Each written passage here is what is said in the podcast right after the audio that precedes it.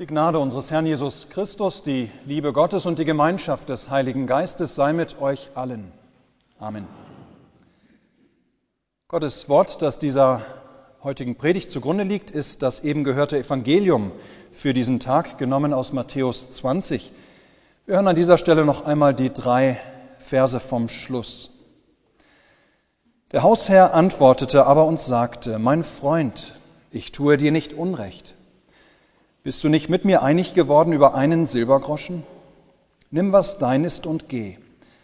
Ich will aber diesem Letzten dasselbe geben wie dir. Oder habe ich nicht Macht zu tun, was ich will mit dem, was mein ist?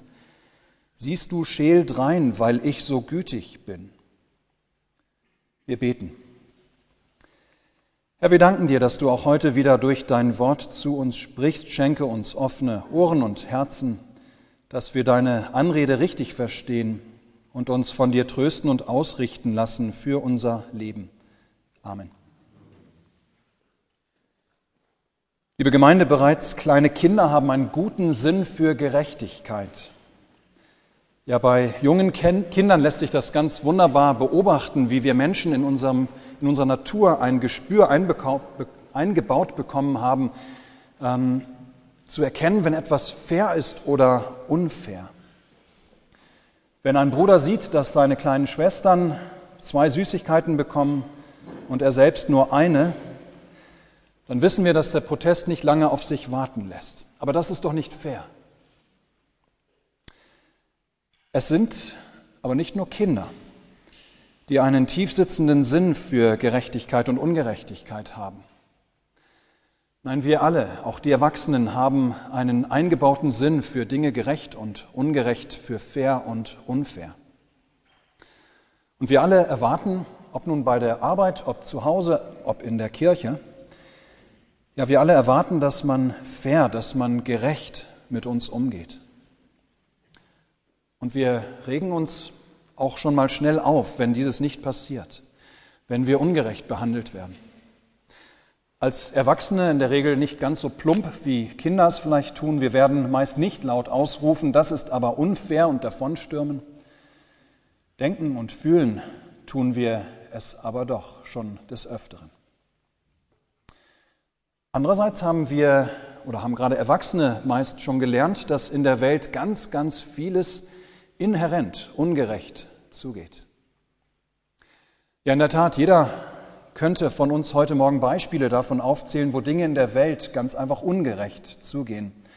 Oder wo jeder Einzelne auch schon in seinem Leben ganz unfair, ungerecht behandelt worden ist. Ob nun bei der Arbeit, ob zu Hause oder in der Kirchengemeinde. Weil wir nun von Natur aus ein Gespür für Gerechtigkeit haben. Ja, deswegen wissen wir sofort, dass das, was uns heute im Gleichnis von Jesus erzählt wird, nicht fair ist. Ein Landbesitzer geht früh am Morgen aus, um Arbeiter für die Arbeit in seinem Weinberg zu bestellen. Er wird mit ihnen einig über den Tageslohn von einem Denar, einem Silbergroschen. Das war damals ein gerechter, ein fairer Preis als Tagessatz für einen ungelernten Arbeiter. Soweit so gut. Nach drei Stunden dann aber geht der Hausherr noch einmal aus, um weitere Arbeiter einzustellen. Er verspricht ihnen für ihre Arbeit, ihnen einen gerechten Lohn geben zu wollen. Er oder arbeiten die ersten noch zwölf Stunden, so arbeiten diese, die als nächstes eingestellt werden, nur noch neun. Und dann geht der Besitzer sogar noch dreimal aus an diesem Tag, um Arbeiter einzustellen. Manche von ihnen arbeiten am Ende nur sechs Stunden, also die Hälfte von denen, die zuerst eingestellt werden, die anderen drei, die letzten sogar nur eine von zwölf Stunden. Am Ende des Tages bekommen sie ihren Lohn ausgezahlt. Und zwar angefangen bei denen, die zuerst angeheuert oder die zuletzt angeheuert wurden.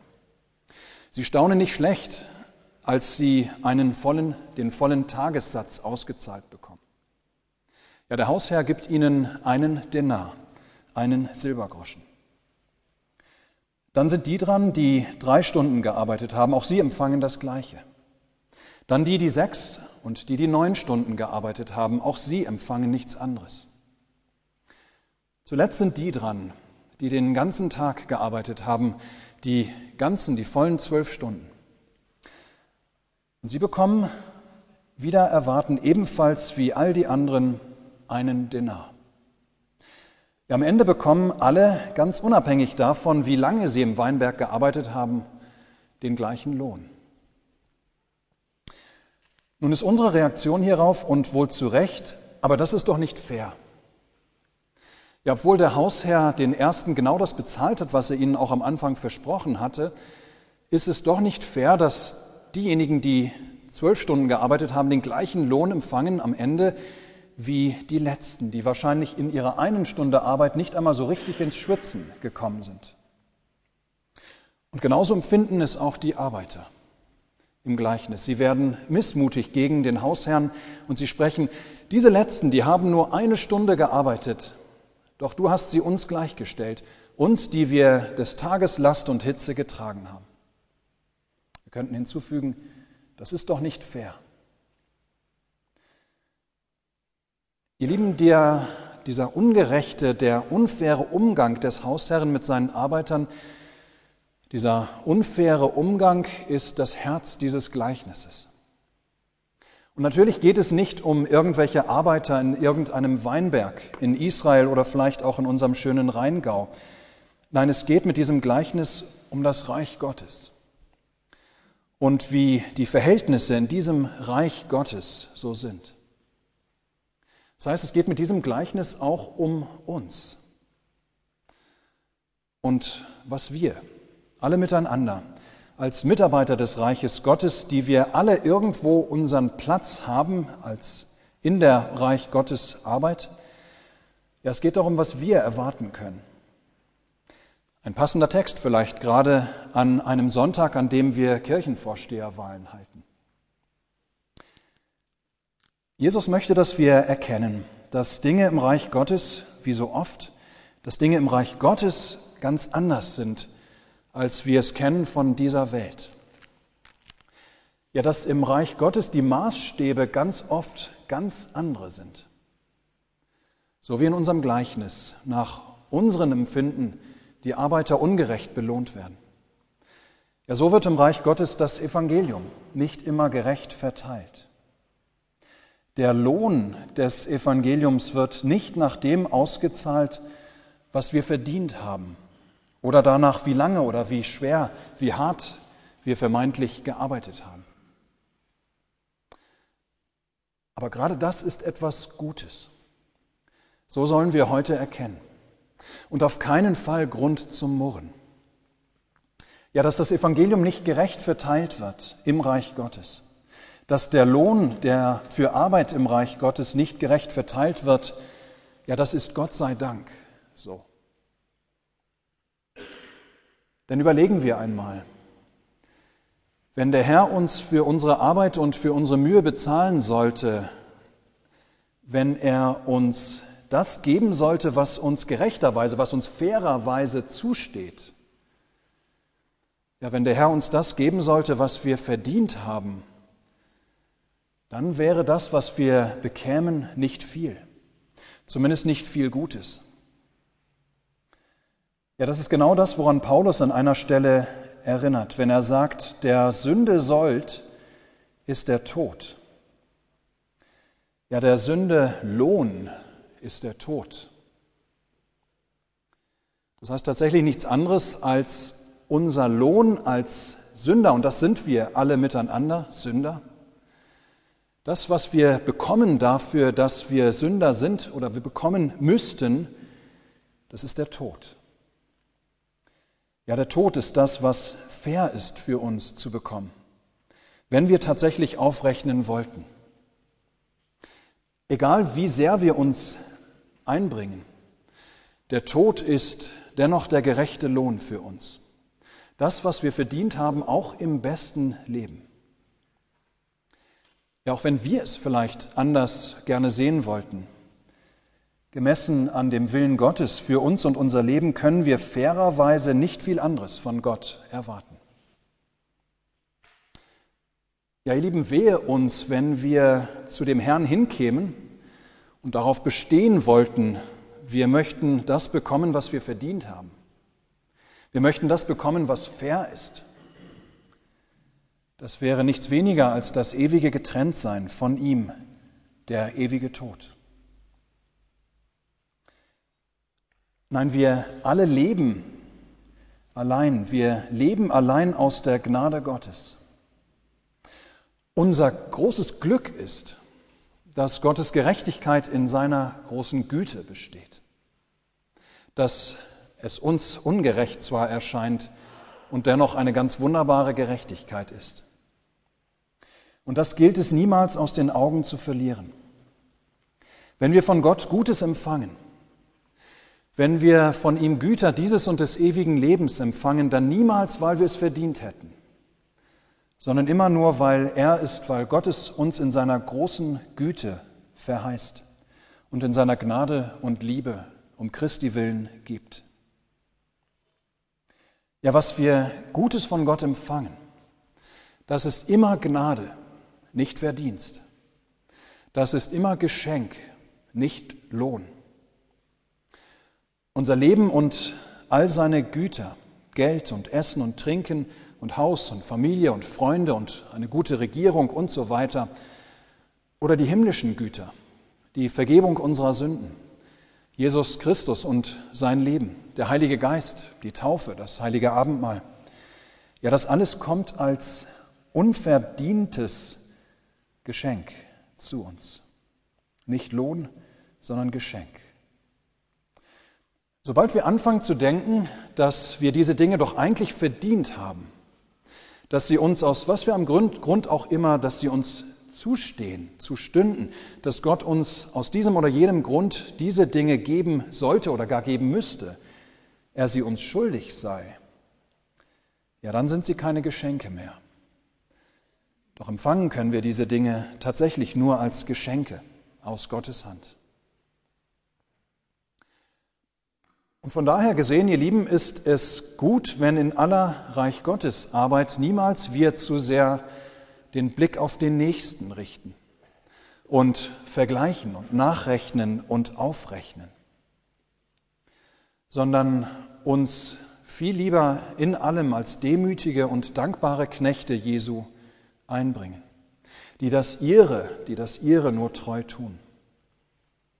Dass wir also beispielsweise nicht so neidisch, so sehr neidisch auf den blicken, der vielleicht nicht so viel tut für die Gemeinde und für die Kirche wie wir. Dabei nicht wahr, dass wir müssen dabei vorsichtig sein sowieso. Wer kann schon genau sagen, was tatsächlich von wem getan wird, da ganz vieles ja auch hinter den Kulissen geschieht. Doch es ist gut, wenn wir nicht zu so sehr neidisch auf den blicken, der sich scheinbar nicht so viel einbringt wie wir der anscheinend nicht so viel gibt und nicht so viel für seine Kirchengemeinde tut. Nein, denn wer vergleicht und scheel auf den Nächsten sieht, wie die Arbeiter im Gleichnis, die von Anfang an dabei waren, ja, der wird ganz schnell undankbar, wobei man eigentlich keinen Grund hat, undankbar zu sein. Ja, und Undankbarkeit, die macht dann blind für Gottes Güte.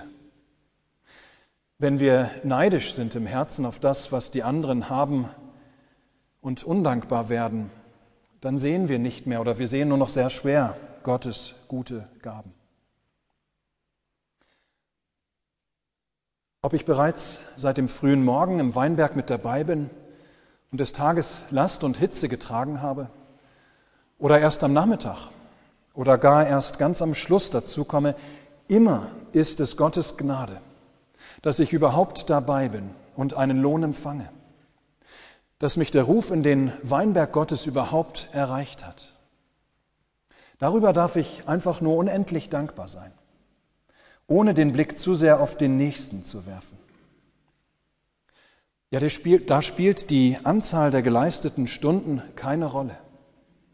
Ich darf einfach nur zutiefst dankbar sein, dass mich der Ruf des Hausherrn in seinen Weinberg erreicht hat. Das ganz große Glück. Und wo ich doch drohe, neidisch zu werden, da lohnt es sich im Wahrnehmen dessen, was oder wie reich Gott andere beschenkt, im Wahrnehmen dessen sich an die Güte Gottes erinnern zu lassen, die auch mir widerfahren ist, an das sich erinnern zu lassen, was man selbst alles doch empfangen hat. Ihr Lieben, das alles heißt, im Reich Gottes wird nicht gerechnet. Das Evangelium ist immer ein Geschenk. Anders können wir es nicht bekommen. Und dieses Geschenk kommt von daher auch an, zu allen in einem gleichen Maß. Ein frisch getauftes Baby, keine paar Wochen alt, hat das gleiche Geschenk wie der 90-Jährige, der sein Leben lang aktives Glied seiner Gemeinde war. Er hat, oder dieses Baby hat den gleichen, denselben Jesus, dieselbe Vergebung, dasselbe ewige Leben. Ja, ob einer in den ersten Tagen seines Lebens getauft wurde oder erst bei seinem Sterbebett die ewige Rettung Gottes durch das Wasserbad der Taufe erlebt, beide haben sie das gleiche Geschenk, dasselbe Heil, dieselbe Hoffnung. Ja, ganz gleich auch unseres aktuellen Standes im Leben.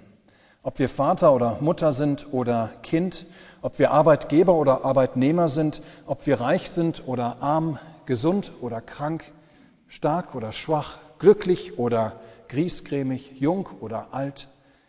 Wir haben dieselbe Verheißung der Vergebung unserer Sünden. Da gibt es keine Abstufung. In Gottes Reich wird nicht gerechnet. Das Evangelium ist immer gleichermaßen für alle ein Geschenk. Jesus will mit diesem Gleichnis von dem Arbeiter im Weinberg unseren Blick weglenken, unseren Blick weglenken von unserem Tun und von unserer Mühe und unserem vermeintlichen Lohn unserer Arbeit. Jesus will das, will uns davon unseren Blick weglenken hin auf die Güte Gottes, dass wir erkennen, wie gütig Gott ist, wie gerne er großzügig austeilt. Liebe Gemeinde, wie der Hausherr in diesem Gleichnis, so auch Gott in seinem Reich. Es stimmt, wie da gehandelt wird, das widerspricht unserem menschlichen Sinn für Gerechtigkeit. Doch Gott sei Dank, können wir sagen, ist Gottes Gerechtigkeit nicht wie unsere. Nein, Gottes Gerechtigkeit uns gegenüber besteht in seiner großen Güte.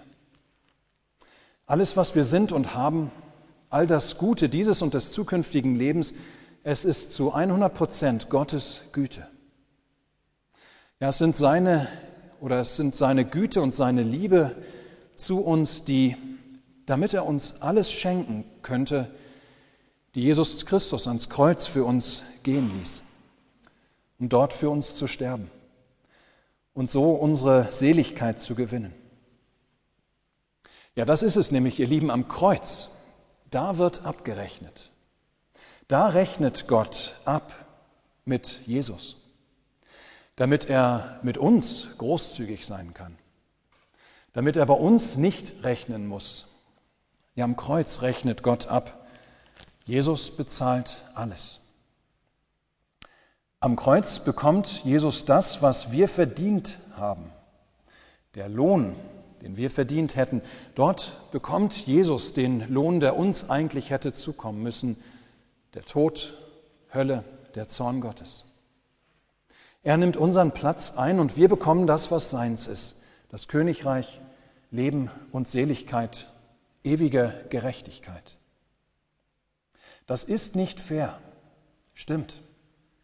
Aber Gott sei Dank für dich. Um deinetwillen und meinetwillen ist Gott unfair.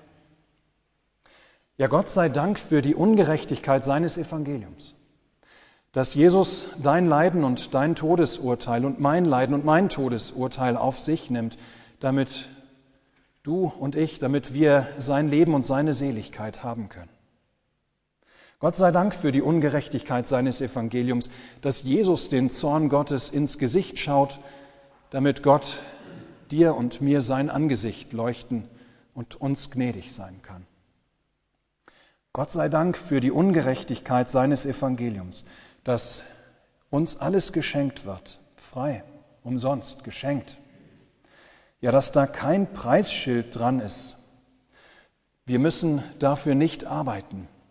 Wir brauchen es nicht in irgendeiner Weise zu verdienen. Ihr Lieben, nochmal. Im Himmelreich wird nicht gerechnet. Es kommt nicht darauf an, was du oder dein Nebenmann gearbeitet, was ihr geleistet habt. Gottes Gerechtigkeit besteht in seiner großen Güte, weil Jesus sich oder weil Jesus für dich und mich alles getan hat. Gott sei Dank. Ja, das ist tatsächlich das Einzige, was uns bleibt am Ende des Tages. Der staunende Lob und Preis und Dank für einen so gütigen Gott. Amen.